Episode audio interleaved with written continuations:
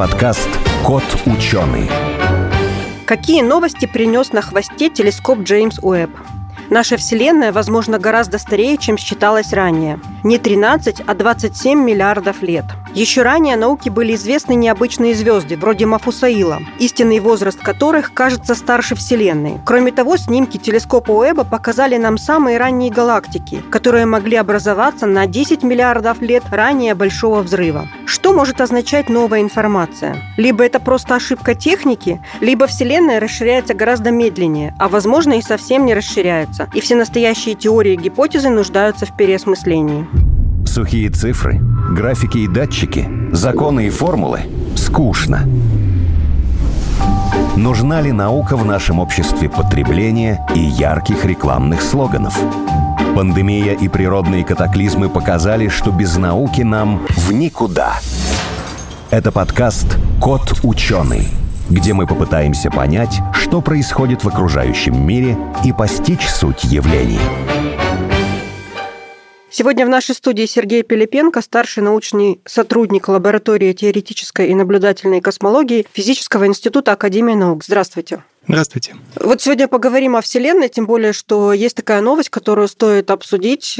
Оказалось, что нашей Вселенной даже больше, чем вдвое лет, чем нас учили раньше в школе и там в институте. Вот говорят, что ученые выдвинули теорию и подтвердили, что, скорее всего, Вселенной 27 миллиардов лет, а раньше считалось, что чуть меньше 14. Расскажите, пожалуйста, это доказанный возраст нашей Вселенной? Как к этому относиться? Как вы можете прокомментировать? О чем это говорит? Нет, это пока не доказано. Это свежая, только вышедшая работа, и она еще не прошла, в общем-то, серьезной проверки другими исследователями. Но что я могу сказать после беглого взгляда на эту работу, что она относится к категории работ, которые рассматривают так называемое старение света. То есть, согласно обычной стандартной космологической модели, у нас за счет расширения Вселенной возникает явление красного смещения. То есть объекты галактики, которые находятся от нас очень далеко и удаляются от нас, приобретают за счет этого удаления красное смещение, и там их все спектры смещаются в красную сторону. Но может быть, что это красное смещение не из-за движения, а из-за того, что свет просто теряет свою энергию. Да. Я так понимаю, да? Да, это довольно старая идея, она, можно сказать так, преследует космологию весь 20 век. Так я читала, что это не просто старая идея, а что лет там 60 назад или даже больше ее торжественно опровергли и сказали, что нет, это точно не так, про старение света, больше мы это не учитываем. Теперь опять учитываем. Да, потому что раньше пытались объяснить все наблюдаемые явления только одним старением света. А в новой работе сделана некая смесь из двух теорий. То есть Вселенная все-таки расширяется, но при этом есть еще и небольшое старение света. То есть есть оба эффекта. Ну, тут сразу возникает вопрос про бритву Акама. Зачем нам вводить сущности новые? То есть вроде как и старая модель все объяснял. Но, тем не менее, вот автор этой статьи проверил такую гипотезу. И выяснилось забавно, что действительно ряд ряд наблюдательных данных такая модель может объяснить. Ну вот я так поняла, что почему вообще возникла теория и надобность того, что новую теорию предложили, в том, что телескоп Джеймс Уэбб нашел звезды, которые на самом деле выглядят гораздо старше, чем сама Вселенная. Да? Эти новые данные как раз и к тому, что нужно пересмотреть что-то. Либо возраст, либо скорость расширения, либо что-то еще. Да, ну, во-первых, эти новые данные пока еще слишком свежие, чтобы им окончательно верить, то есть это все еще может поменяться со временем. Во-вторых, эти данные данные еще пока проходят э, проверку современными теориями, то есть они могут объясняться и в рамках обычных теорий путем сложения разных ошибок наблюдений и прочих эффектов, в том числе тех, которые мы знаем довольно плохо, как возникали звезды. Наши модели пока очень неточные на этот счет. Но это вызвало, вот наблюдения Джеймса Веба вызвали такой хайп, что все пытаются как-то поменять космологию, и кто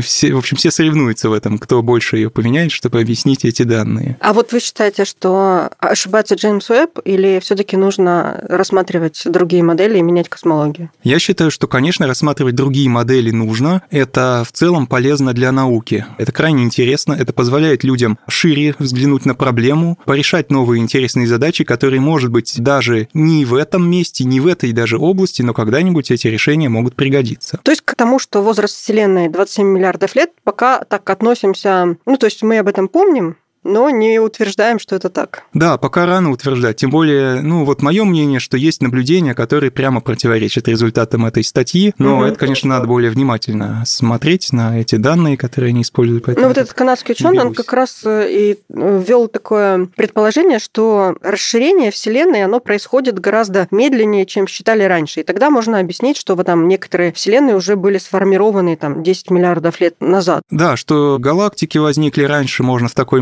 модели объяснить. Но вот что в ней нельзя объяснить, на мой взгляд, это как распределены галактики в пространстве. Дело в том, что там есть на больших масштабах очень характерная такая крупномасштабная структура ячеистая. И отчасти она связана с тем, что в ранней Вселенной были звуковые волны, когда она была очень горячей. Вот эти звуковые волны застыли, и мы из теории прекрасно знаем размер этих звуковых волн. Застыли звуковые волны? Да.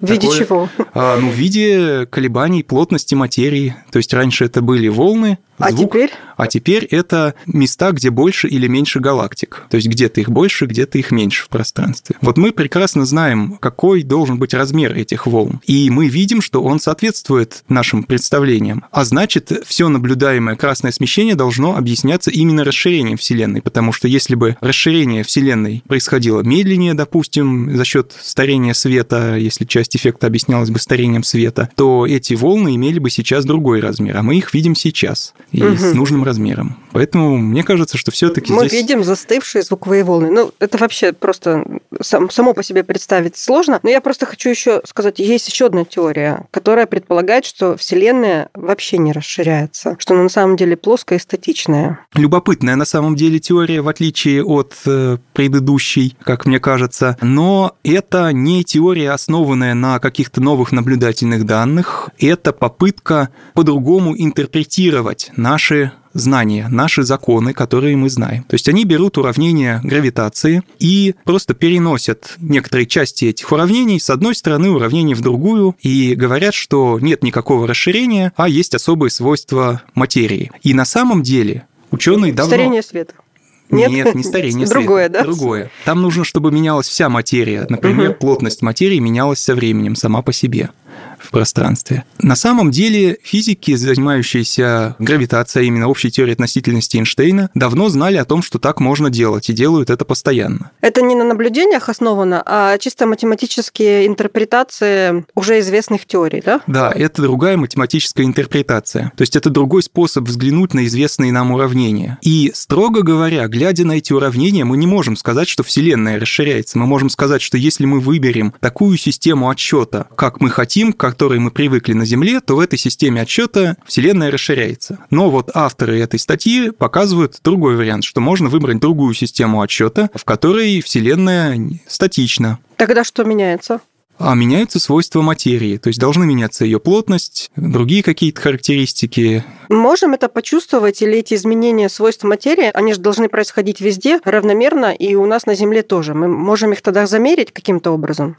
Вот я тоже хотел об этом сказать, но, к сожалению, автор статьи не провел еще исследования на эту тему. То есть он ограничился только Вселенной в самых больших масштабах. Я вот как раз скажу, нашла Лукас Ламбризьес, теоретик, преподаватель Женевского университета. Да, спасибо. В общем, автор этой статьи сделал интересную, довольно математическую работу, но он ее, к сожалению, не доделал, потому что он не показал как раз э, самое интересное, как найденные им решения сшивались бы с теми проявлениями гравитации, которые мы знаем локально у нас на Земле, ну, в Солнечной системе, там летают спутники. Все это существует за счет того, что мы знаем, как работает теория тяготения с очень высокой точностью. И вот э, вопрос, можно ли эти его решения интересные продлить переводить также и на малые масштабы, на масштабы Солнечной системы. Но пока это Неизвестно, да? Да, пока это неизвестно, но надеюсь, он продолжит над этим работать. Еще одна новость, статья, которая была опубликована, это результаты первого исследования темной энергии с помощью космического рентгеновского телескопа Ерозита. И, как говорят исследователи, что энергия, связанная с расширением Вселенной, распределяется равномерно в пространстве и времени. А до этого говорила, что темная материя, она и энергия, она неравномерна. Не совсем так. Вообще за этим исследованием стоит довольно большая история. Во-первых, это действительно важная задача космологии современной разобраться в природе темной материи и темной энергии. Но это два разных предмета, скажем так. Про темную материю мы знаем, что она должна скучиваться, то есть образовывать какие-то связанные структуры, комки вокруг галактик, и мы это наблюдаем по косвенным признакам. А вот про темную энергию это непонятно. В частности, непонятно, распределена ли она в пространстве во Вселенной однородно, еще эволюционирует ли она со временем. Она разве не так же распределяется, как темная материя? Они не сопутствуют друг другу? Нет. А, то есть э, слово темное это не значит, что они связаны между собой? Да, они связаны только тем, что мы про что них почти ничего не знаем. Не знаем. Да, вот темная энергия, ну, в самом простом варианте этой теории темная энергия, она действительно распределена однородно во всем пространстве, ее плотность не меняется со временем, то есть она ведет себя как вакуум. Галактики разлетаются, Вселенная расширяется, а вот эта темная энергия, она остается неизменной. То есть темная энергия это как раз та сила, с помощью которых Вселенная расширяется, а галактики разлетаются лишь отчасти. Галактики вообще разлетаются по инерции, но если верить стандартной, опять же, модели темной энергии, то когда они разлетелись достаточно сильно, то вот эта темная энергия стала их расталкивать дополнительно, то есть они стали двигаться с ускорением. То есть это искусственно придумали такую энергию, которая объяснила бы их поведение. На самом деле, может, ее и нет. Да, и одна из интерпретаций – это ввести изменения в закон тяготения. То есть на больших расстояниях у нас между телами любыми действует сила отталкивания. Это вот тоже другая интерпретация. Независимо от расстояния? Зависит от расстояния, но не зависит от массы. Вот что интересно, от массы тела. Как же, как же, наоборот, мне казалось, что как раз темная энергия, она и связана с понятием гравитации. Нет, это темная материя. А, материя. Материя, опять же. Вот. А энергия нет. Энергия нет, она более хитро устроена. И вот, в общем-то, все попытки понять устройство этой темной энергии, они чрезвычайно важны. А здесь, в этом исследовании, стоит еще отметить, что результаты были получены на международном телескопе, сделанный, в общем-то, с большим участием России. Это рентгеновский телескоп «Спектр рентген-гамма», и на нем установлен прибор Ерозита, с помощью которого и были получены данные. То есть там не одним Джеймсом Вебом и Хабблом живет космология. Это как раз тот, по-моему, телескоп, возле которого там политические политические были, да? Да. Да, вот, э, инсинуации вокруг него. Да, и сейчас ученые смогли обработать пока лишь небольшую часть данных, то есть они примерно одну трехсотую всего неба только на сегодняшний день обработали. Вот когда они обработают остальные данные, даже имеющиеся сейчас, результаты этой работы существенно улучшатся. То есть пока они получили лишь такие ограничения на эволюцию темной энергии, они, конечно, получили, но они не то чтобы принципиально улучшили наши знания. Но вот когда они обработают уже все, это будет уже хороший вклад в науку. А вот если вот мы рассмотрели сейчас три таких гипотезы, три исследования, которые одно говорит о том, что Вселенная, скорее всего, расширяется не с той скоростью, с которой мы предполагали, другое чисто математически предполагает, что, может быть, изначально взяли не ту переменную в этом уравнении, а данные рентгеновского телескопа говорят о том, что Вселенная расширяется, но по какому-то другому механизму. Это вообще возможно объединение вот этих космологических теорий или они совершенно из разных областей наук? Я потому что не могу у себя в голове вот это вот все соединить и понять, что же в конце концов наша Вселенная. Последняя работа, которая связана с исследованием темной энергии, она как раз ложится на так называемую стандартную космологическую модель, которая, в общем-то, сейчас почти хорошо описывает все известные нам наблюдательные данные. Ну вот появляются постоянно какие-то немного непонятные вещи, типа тех же далеких галактик, обнаруженных Джеймсом Вебом. Ну вот э, со временем в них, может быть, получится разобраться. На днях увидела пресс-релиз но не смогла найти статью и первоисточник, откуда это, что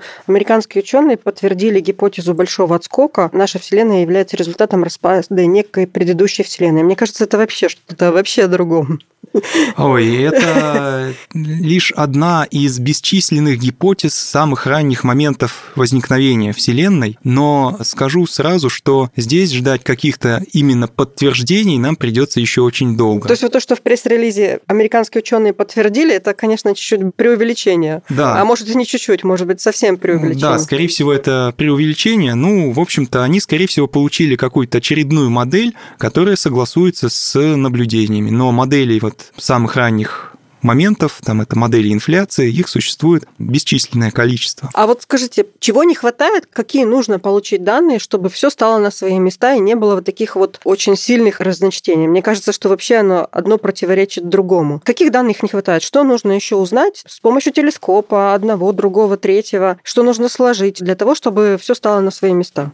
И действительно подтвердили какую-то одну из теорий? Нужно, во-первых, померить более детально параметры реликтового излучения. Это самое далекое излучение, которое мы сейчас видим во Вселенной, оно идет практически от момента Большого взрыва. И в этом излучении заключена колоссальная информация о самых ранних моментах жизни Вселенной. Изучив это излучение более детально, можно увидеть косвенно первичные гравитационные волны, которые как раз возникли в момент рождения Вселенной, вместе с рождением в ней материи. И тогда можно будет вот э, уже делать какие-то более определенные выводы о моделях отскока или инфляции. А подождите, а пока гравитационные волны не особо регистрируются? Сейчас регистрируются гравитационные волны от слияния черных дыр. Да. Но это астрофизические объекты, которые, угу. в общем, не очень больших масс для космологов. А когда рождалась Вселенная, то в момент, когда какое-то первичное поле, из которого она рождалась, или это могло быть столкновение каких-то мембран в многомерном пространстве или что-то еще, вот когда или это распад всё... предыдущей Да, вселенной. или распад предыдущей Вселенной. Вот когда это происходило, даже трудно назвать это, что это. Ну, в общем, большой Ну, что-то произошло. Во всяком случае, все уверены, что что-то произошло, большое событие. Да,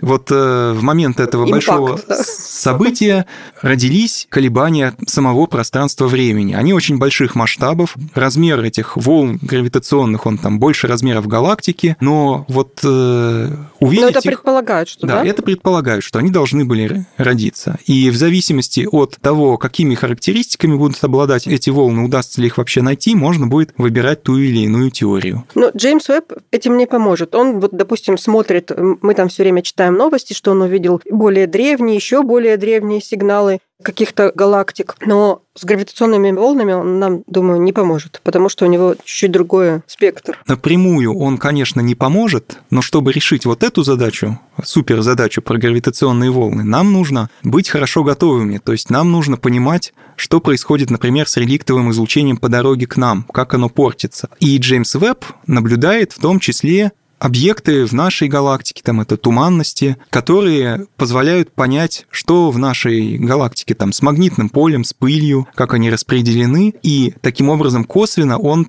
тоже помогает нам изучить вот в будущем решить Мгм. эту более сложную задачу. То есть для нее нужно, в общем-то, не просто сделать какой-то один специализированный телескоп, и вот мы все померяем, а нужно разбираться во всей астрофизике и во всем, в общем, остальном устройстве Вселенной, чтобы уже решать более сложные задачи. Я вот как раз э, видела такое сообщение, что Джеймс Эбб увидел одну из первых нитей космической паутины Вселенной. Эта паутина предполагают, что галактики взаимодействуют с собой с помощью нити или черных дыр. Это вообще какая-то фантастика. То есть они вроде и разбросаны, ну вот, как я представляю, галактики, они вроде бы независимы друг от друга, но только они отталкиваются. Мы сейчас выяснили, да, потому что есть темная энергия, которая позволяет им отталкиваться и разбегаться. Но у них есть еще какое-то взаимодействие другое с помощью черных дыр, которые находятся в центре, или как? Это, боюсь, там немножко ошиблись в то ли в переводе, то ли в составлении. Журналисты, как всегда. Мы пресс-релиза. журналисты, Ну, да? Наверное, не знаю, кто ошибся. Иногда и ученые, когда дают материал для пресс-релиза, тоже не следят за тем, что дают. В общем, на самом деле там действительно наблюдали цепочку из галактик, и это, в общем-то, ожидаемое явление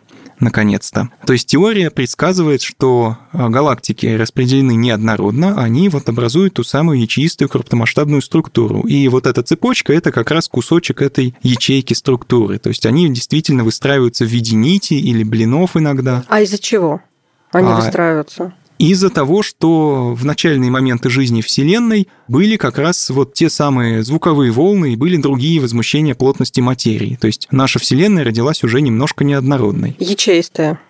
Ну, Как соты, да? да, ну, Получилось. соты — это результат развития этих неоднородностей. Сначала они были вот слабые, именно как звук практически, а потом выросли. А это не противоречит то, что они должны отталкиваться друг от друга? Нет, нисколько. Это разные проявления силы тяготения на разных масштабах и на разных временах. То есть это все согласовано, и в численных моделях мы можем это увидеть. То есть уже давно, уже там десятки лет мы умеем симулировать эти, ну, вот, численно моделировать распределение галактик и получать вот эти самые нити. Их прекрасно видно вблизи нас. И вот э, сейчас их увидели Эти впервые. нити таком- прям видно. Да, их видно в распределении галактик. А вот наша галактика, она с чем связана?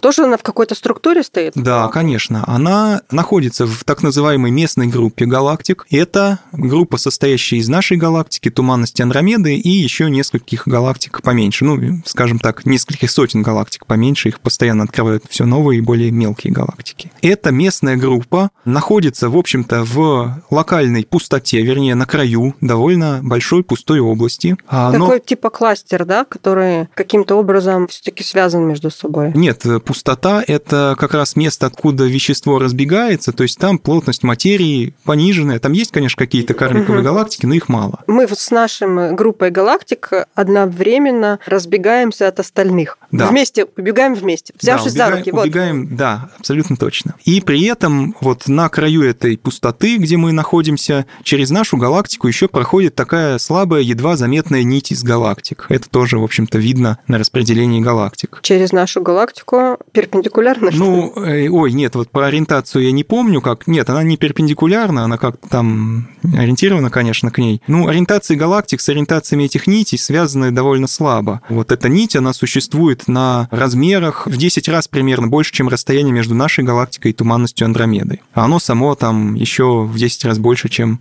сама наша галактика. Вот это тогда, если есть такие нити, такая связь между галактиками, тогда, если посмотреть на нашу Вселенную сбоку из-за, да, как это бы сказать, ну, если предположим, что можно так посмотреть, тогда она будет расширяться неоднородно. Да, действительно, она расширяется неоднородно, где-то быстрее, где-то медленнее. То есть она не шарик. Да, она точно не шарик, ну, вернее, с большой степенью достоверности наблюдения. Такой деформированный что, да. шарик, да? Или пончик все-таки? Ну вот про форму Вселенной это большие дебаты, и вопрос еще не ясный. Она может быть вообще бесконечной и не иметь никакой формы, скажем так. Если она расширяется, значит, она была сужена, да? Ну, она могла везде одинаково быть сужена. То есть это равномерное расширение, и у нее при этом может не быть границ. Это трудно себе представить, но вот математически это пока не противоречит всем наблюдениям. Не противоречит, ну, если она расширяется, значит, она стала больше, чем была раньше. Это точно. Ну, ну значит, у нее есть размер. Вот это не обязательно. Она может э, иметь бесконечный размер, который не изменился, ну, то есть он как был бесконечным, так и остался. А вот расстояние между любыми двумя объектами в этой Вселенной могло угу. при этом вырасти. В конце концов, что это нам дает? И дает ли это нам что-то? Можно это как-то использовать? Это ж, если происходит какое-то движение, какое-то расширение, то там то есть перетекает откуда-то куда-то эта энергия. Можно ее взять, использовать. Есть такие вообще об этом мысли? Если что-то происходит, оно значит, что-то чем-то должно двигаться. Да, конечно. В этом всем задействованы колоссальные энергии, но про их использование пока, наверное, почти никто не думает, потому что это дело, ну, очень далекого будущего. А вот э, где это все важно, это в поиске других. То есть, э, насколько вообще вероятно найти другую Землю? Могут ли быть планеты, на которых существует э, жизнь? Для этого, для ответа на такие вопросы нужно понимать, в насколько уникальных условиях мы живем и что послужило причиной того, что вот все смогло развиться на нашей планете. А я сразу, знаете, вспомнила, когда прочитала, что обнаружили связь, и эта связь происходит через черные дыры, ну, вы опровергли, но я сразу себе нафантазировала, почти как в «Интерстелларе», что он через черную дыру попал совершенно в другую галактику, и, может быть, это на самом деле. Я себе про это начала фантазировать. Но нет? Скорее все-таки нет. Я не знаю, что имели в виду авторы под взаимодействием через черные дыры. Давайте еще поговорим о том, тоже интересное исследование вышло о том, как выглядит наш Млечный Путь, наша галактика со стороны. И я когда прочитала, что они там нарисовали такую модель, как такой красивый такой шарлотку такую, да, как пирог такой. ну, я как женщина себе это представила, что такое спиральные такие завитушки с, с чем внутри, посередине. А, кстати, там и написано, что у нас э, не так, как у других галактик, что наш Млечный Путь, его сердцевина сильно отличается, и там нету такого скопления, допустим, тяжелых металлов, скорее всего, и массы, да? Да, и вот это исследование мне особенно нравится, потому что, с одной стороны, здесь ученые занимались явно тем, что им интересно. То есть они, вот эта группа, которая сделала это исследование, они вообще занимаются исследованием распределения металличности в других галактиках, не в нашей. Но они смогли, используя все имеющиеся данные сейчас, собрать такую модель, как бы выглядела наша галактика со стороны. Им это нужно было для своих целей, для тоже разработки модели распределения тяжелых элементов в разных галактиках. Но в результате этой работы они смогли выдать явно вот интересный э, какой-то продукт для публики, то есть э, вот эту вот картинку галактики и представление о том, как бы ее увидели инопланетяне. Жители, да, да, другой галактики. Жители другой галактики. То есть это как раз вот пример хорошей работы вместе с журналистами. Еще чем эта статья полезна, как раз вот тем, что она позволяет понять, а насколько уникальна наша галактика по сравнению с другими. Оказывается, что она, вот если смотреть на вот эту одну из ее характеристик, то она отличается от многих других галактик, ну, конечно, не совсем уникальная. То есть такие галактики бывают, но не очень часто.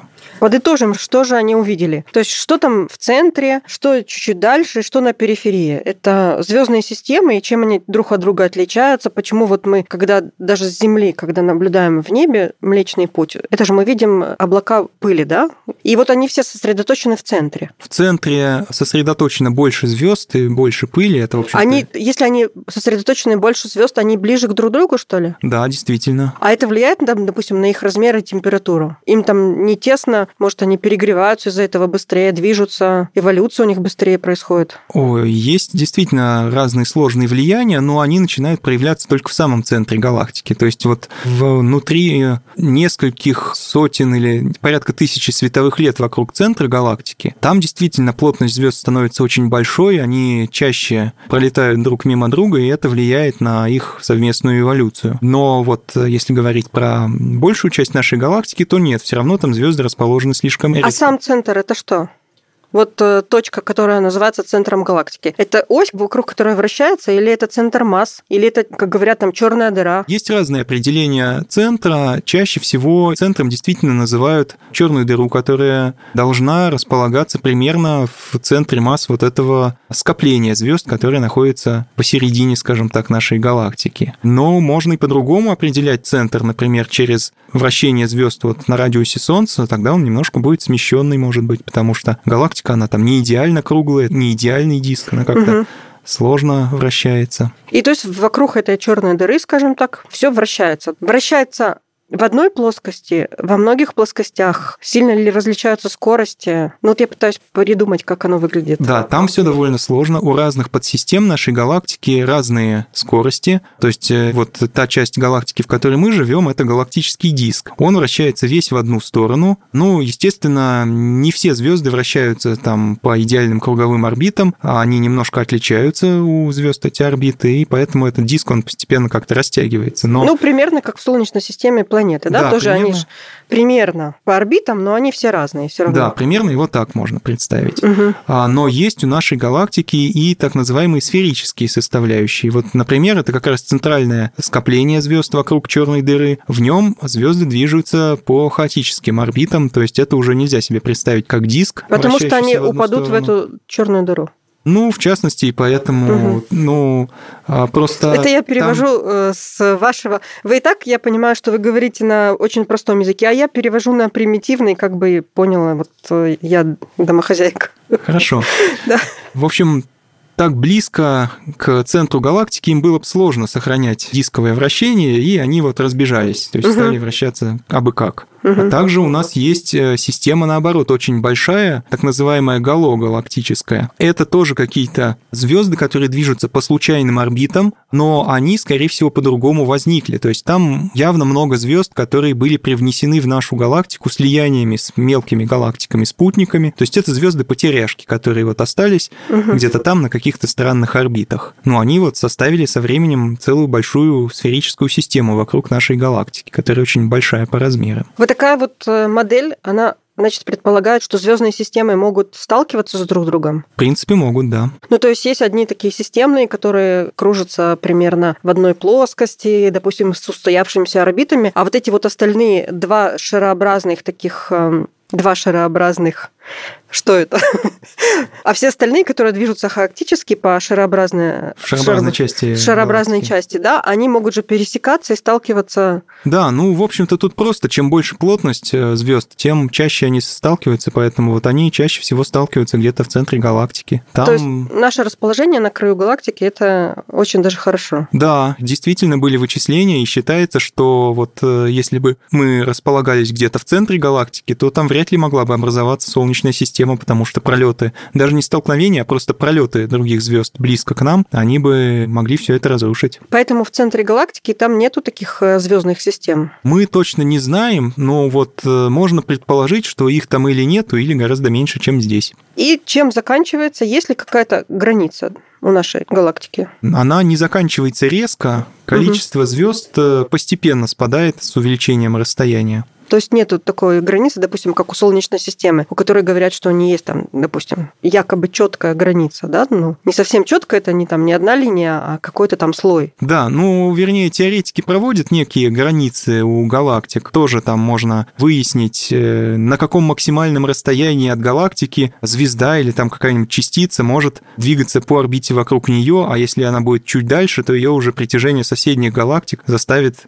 изменить свою Отправиться траекторию. в свободное да. плавание. Да, вот можно так определить границу галактики. Солнечная система не, не может отправиться в свободное плавание? Она привязана к центру все-таки? А сейчас она хорошо привязана, и как бы вся наша история показывает, что, ну, эволюция жизни, что, угу. по, по крайней мере, 4,5 миллиарда лет она привязана, никуда не девается. Но чисто теоретически у любой звезды есть шанс испытать близкий пролет другой звезды и улететь. Но у нас рядом нет звезд, которые бы к нам так сильно приближались, поэтому, наверное, в ближайшие миллионы лет нам этого не грозит. Можем сказать, что вы меня успокоили, успокоили радиослушателей, что нам ничего не грозит, но в связи с расширением Вселенной, то, о чем говорили раньше, то могут расстояния стать больше, и взаимосвязь с центром слабее, и она может оторваться, так как она на краю. Ну вот все-таки вряд ли. То есть по стандартной космологической модели галактики не расширяются вместе со Вселенной. То есть они сами разбегаются, но угу. вот все, что стало уже связанным, там планеты вокруг звезд, галактики, не знаю, там коты, которые у нас тут бегают, они все не расширяются вместе с расширением Вселенной. На себя не почувствуем, то есть мы не расширимся, да, с течением времени. Но, но вы же говорили тоже, мы обсуждали тот вопрос, что галактики связаны между собой нитями. Да. Тоже не расширяются? Между ними а, Нет, э, нити как раз расширяются. То есть нить, э, она подвержена расширению вдоль оси нити, угу. а поперек нити действительно как бы расширение уже остановилось то есть это вот такие сформировавшиеся структуры. Действительно, стало чуть более понятней, что там происходит и как выглядит наша галактика. Но все равно ничего не понятно, как выглядит наша Вселенная. Мы будем следить и ждать новых каких-то результатов от того же Джеймса Уэбба, от той же Розиты, э, когда обработают данные. Спасибо вам большое. Я напомню, в нашей студии Сергей Пилипенко, старший научный сотрудник лаборатории теоретической и наблюдательной космологии Физического института Академии наук. Спасибо. Спасибо вам.